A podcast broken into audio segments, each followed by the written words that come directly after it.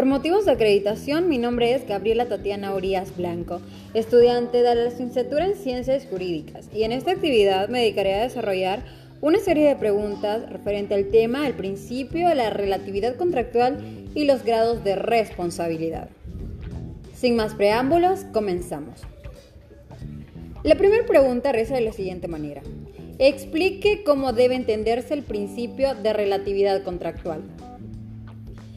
Es importante mencionar que nuestra legislación no contempla de forma expresa este principio, pero podemos hacer referencia a que el artículo 1416 nos habla de este.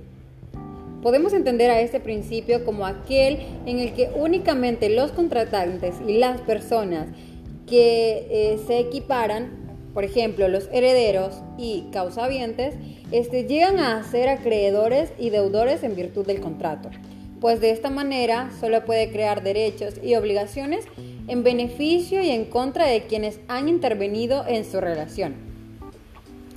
Eh, esto nos da a entender que las partes que se obligan están y están presentes en la realización del contrato. Además, manifiesta que el principio de relatividad de los contratos en las consecuencias del principio de la autonomía de la virtud esto es que se han comprometido contractualmente, o sea que por el contrato han llegado a ser acreedores precisamente porque así lo han querido. Tomaremos una definición, ahora que dice que según 10, el principio de relatividad contractual establece que la eficacia del contrato de despliegue, en principio entre las partes contratantes y sus herederos, Decir que el efecto del contrato es relativo significa que el contrato no puede hacer nada, no puede hacer nacer una obligación a cargo o en provecho de una persona extraña a su conclusión.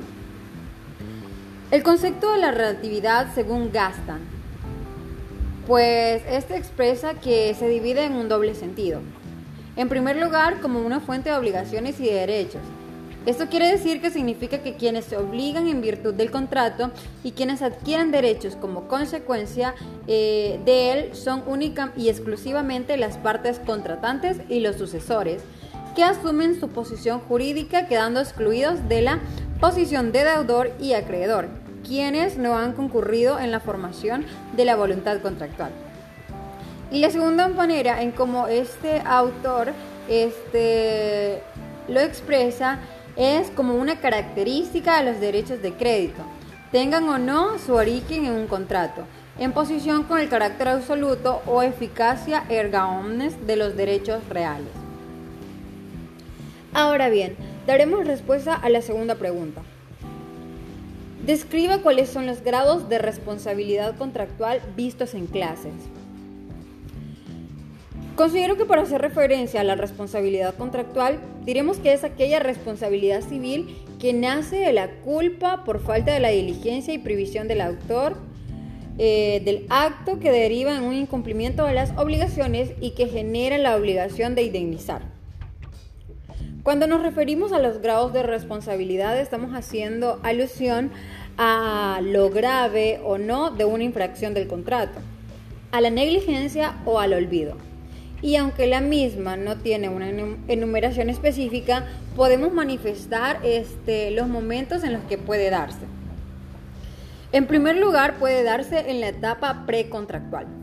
Dentro de esa etapa precontractual se puede dar la culpa en contraendo, eh, debido a que la diligencia contractual es requerida en las relaciones contractuales en vías de formación del mismo modo que las relaciones establecidas.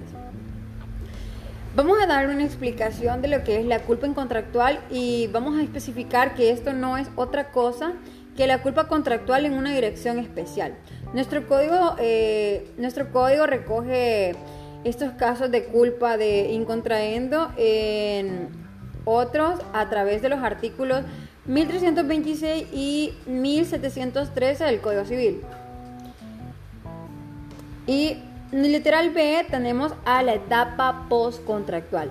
Se habla de culpa postcontractual cuando el contrato se ha cumplido o perfeccionado y es entonces cuando por algunos tratadistas y en estos los hermanos Henry y León eh, consideran que las partes pueden incurrir en una irresponsabilidad posterior porque eh, para el caso un técnico obtiene datos confidenciales de fabricación de un producto determinado, pero luego aprovecharse de ellos poniéndose a las órdenes de la competencia. No obstante, el contrato ya terminó.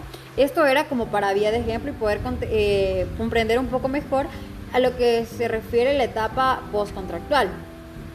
Es decir, que se da luego del contrato. Eh, ahora vamos a mencionar el artículo 42 del Código Civil, que aunque no establezca eh, de forma explícita, vamos a, hacer que vamos a entender que hace referencia a la culpa. Eh, la ley distingue tres, tres especies de culpa o descuido. La culpa grave, la negligencia grave y la culpa lata. La culpa grave o negligencia grave es aquella que consiste en no manejar eh, los negocios ajenos con aquel cuidado que aún las personas negligentes y de poca prudencia suelen emplear en sus negocios propios. Esta, culpa eh, se da en materias civiles y equivale al dolo, es decir, aquellas personas que lo hacen con intención de dañar a los demás. La culpa o descuido levísimo es la falta de aquella esmerada diligencia de un hombre juicioso empleada a la administración de sus negocios importantes. Esta especie de culpa se opone a la suma de la, de la diligencia o cuidado. El dolo consiste en la intención positiva de inferir injuria a la persona o a la propiedad del otro. Ya podemos finalizar este, con los grados de responsabilidad, pero también podemos abordar lo que es el prejuicio.